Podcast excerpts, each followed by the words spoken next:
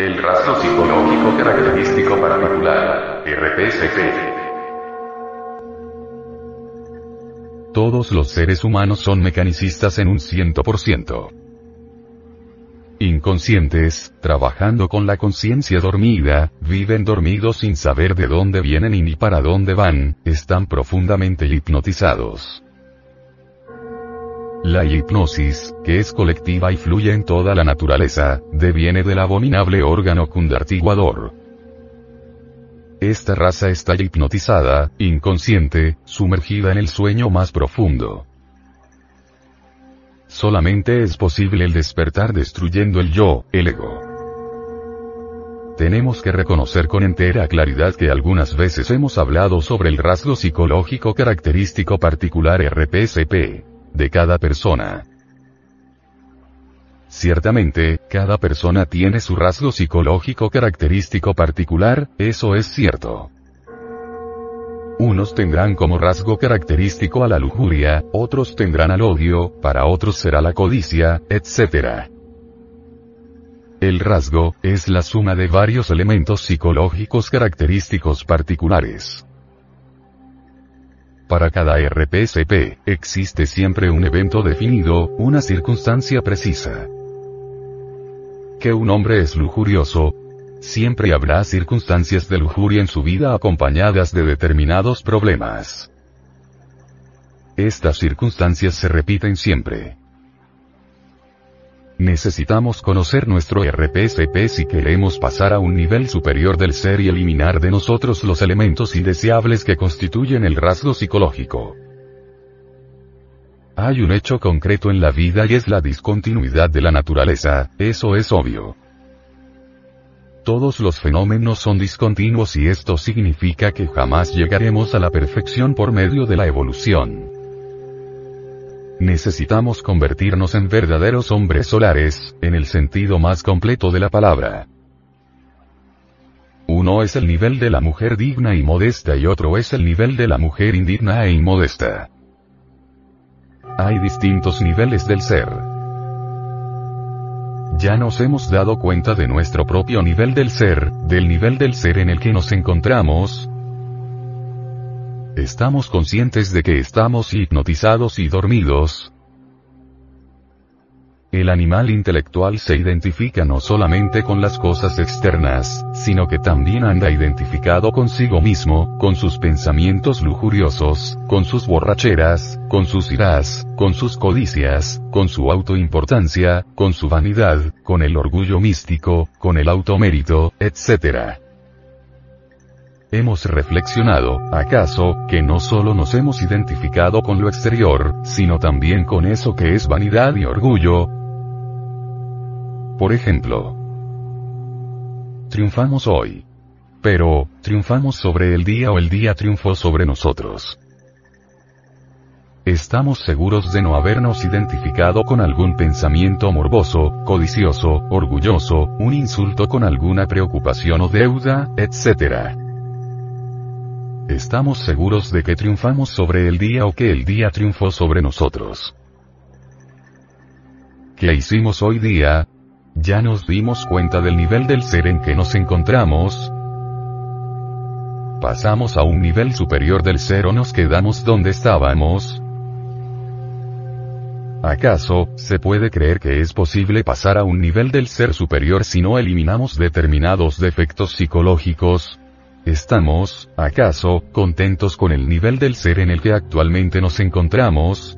Si nos vamos a quedar toda la vida en un nivel del ser, entonces, ¿qué es lo que estamos haciendo?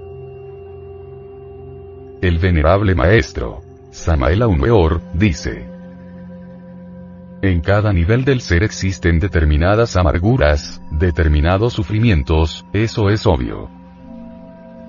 Todos se quejan de que sufren, de que tienen problemas, del estado en que se encuentran y de sus luchas. Entonces, pregunto una cosa, ¿se preocupa el animal intelectual por pasar a un nivel superior del ser?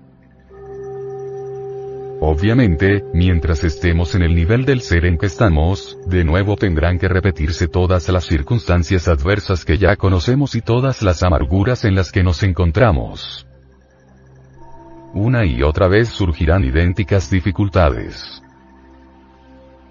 Queremos cambiar, no queremos tener más los problemas que nos afligen, los económicos, los políticos, sociales, espirituales, familiares, lujuriosos, etc. Queremos salvarnos de las dificultades. No tenemos sino más que pasar a un nivel superior del ser. Cada vez que nosotros demos un paso hacia un nivel superior del ser, nos independizaremos de las fuerzas ejecutivas de la catexis suelta. De manera que si nosotros no conocemos nuestro RPSP, vamos muy mal. Necesitamos conocerlo si es que queremos pasar a un nivel superior del ser y eliminar de nosotros los elementos indeseables que constituyen ese RPSP. De lo contrario, ¿cómo pasaremos a un nivel superior del ser? El animal intelectual quiere dejar de sufrir, pero no hace nada por cambiar, no lucha por pasar a un nivel superior del ser, entonces, ¿cómo puede cambiar? Todos los fenómenos son discontinuos. El dogma de la evolución no sirve para nada, como no sea para estancarnos. Yo conozco a muchos pseudoesoteristas, gente sincera y de buen corazón, que están embotellados en el dogma de la evolución, que aguardan que el tiempo los perfeccione y pasan millones de años y nunca se perfeccionan. ¿Por qué? Porque tales personas no hacen nada por cambiar los niveles del ser, permanecen siempre en el mismo escalón. Entonces se necesita pasar más allá de la evolución y meternos por el camino revolucionario, por el camino de la revolución de la conciencia o de la dialéctica. La evolución y la involución son dos leyes que se procesan simultáneamente en todo lo creado, constituyen el eje mecánico de la naturaleza, pero jamás nos llevan a la liberación. Las leyes de la evolución e involución son puramente materiales y nada tienen que ver con la autorrealización íntima del ser. No las negamos, existen, pero no sirven para la revolución psicológica. Nosotros necesitamos ser revolucionarios, necesitamos meternos por el camino de la revolución de la conciencia. ¿Cómo podríamos pasar a un nivel superior del ser si no fuéramos revolucionarios?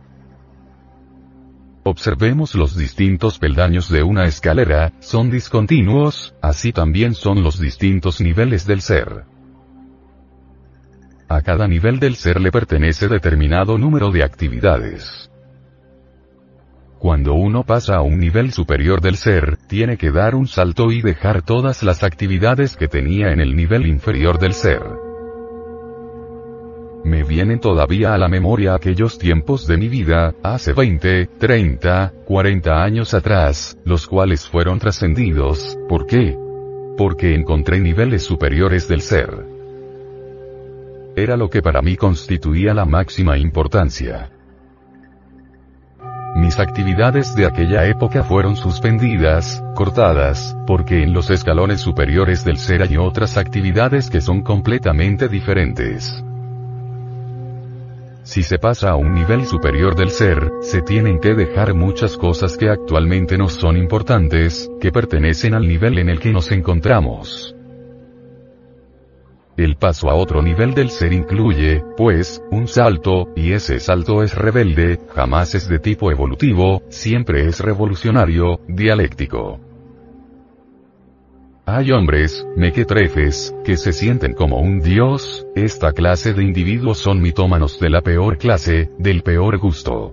El que se siente un sabio porque tiene algunos conocimientos pseudoesotéricos en su mente y piensa que ya es un gran iniciado, ha caído en la mitomanía, está lleno de sí mismo. Cada uno de nosotros no es más que un vil gusano de lodo de la tierra. Cuando hablo así empiezo por mí. Estar llenos de sí mismos, tener falsas imágenes de sí mismos, fantasías de sí mismos, es estar en niveles inferiores del ser. Uno se identifica consigo mismo pensando que va a tener mucho dinero, un lindo automóvil último modelo o que la novia le quiere, que es un gran señor o que es un sabio. Hay muchas formas de identificarse con uno mismo. Uno tiene que empezar por no identificarse consigo mismo, y después, no identificarse con las cosas de afuera. Cuando uno no se identifica, por ejemplo, con un insultador, le perdona, le ama, no puede herirle. Y si alguien le hiere a uno el amor propio, pero uno no se identifica con el amor propio, pues es claro que no puede sentir dolor alguno, puesto que no le duele. Si primero que todo nos identificamos consigo mismos y luego con las vanidades del mundo exterior, entonces no podemos perdonar. Recordemos la oración del Señor. Perdónanos nuestras deudas, así como nosotros perdonamos a nuestros deudores. Pero digo algo más.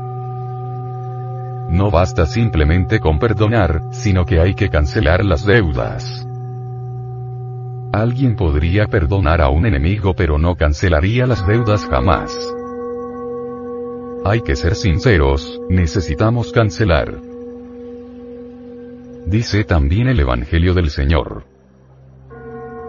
Bienaventurados los mansos porque ellos recibirán la tierra por heredad. Esta es una frase que nadie ha entendido. Bienaventurados, dijéramos, los no resentidos.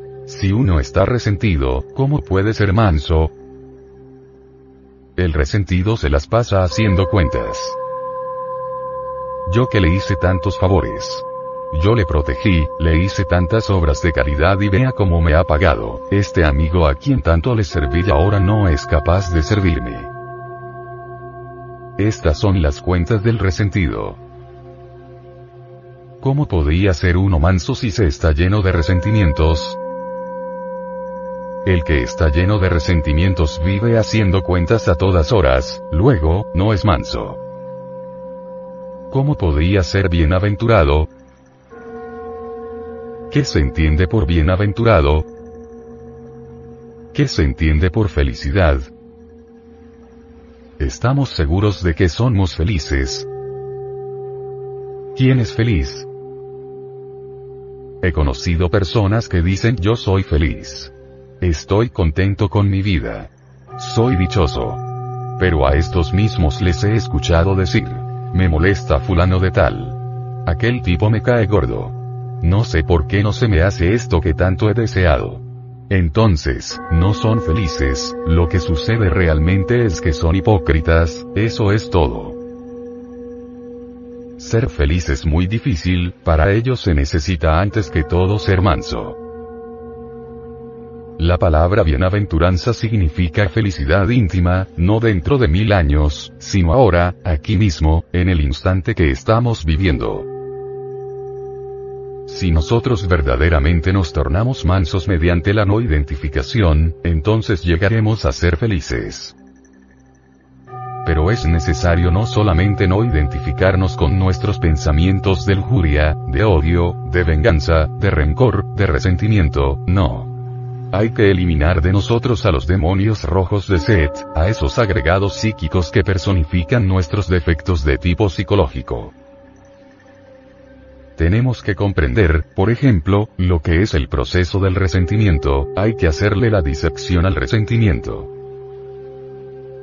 Cuando uno llega a la conclusión de que el resentimiento se debe a que poseemos en nuestro interior el amor propio, entonces luchamos por eliminar el ego del amor propio pero hay que comprenderlo para poderlo eliminar, no podríamos eliminarlo si antes no lo hemos comprendido previamente.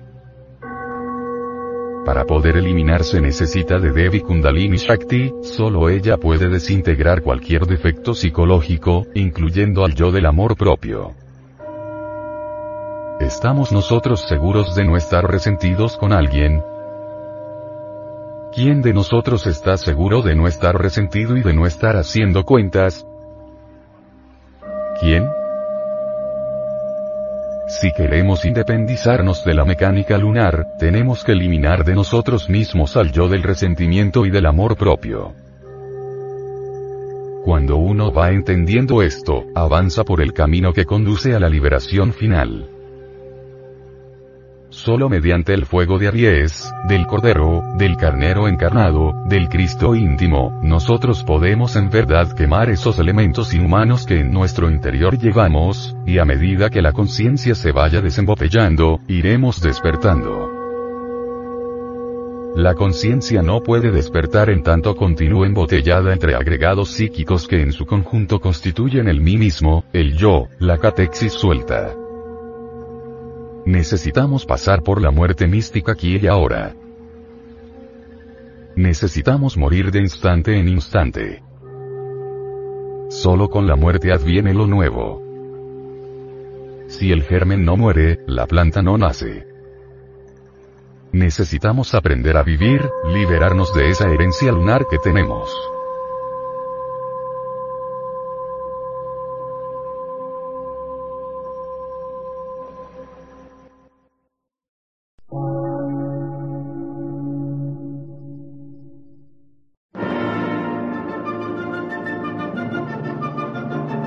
Emisora, gnóstica, transmundial. Por una nueva civilización y una nueva cultura, sobre la faz de la Tierra.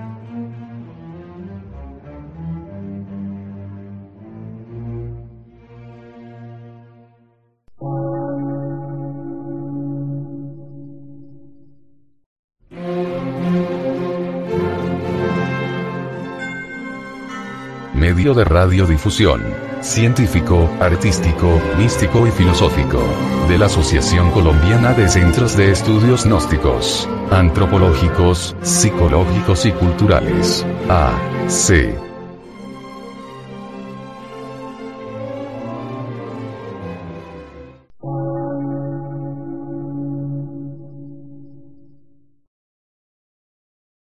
Lectura en movimiento.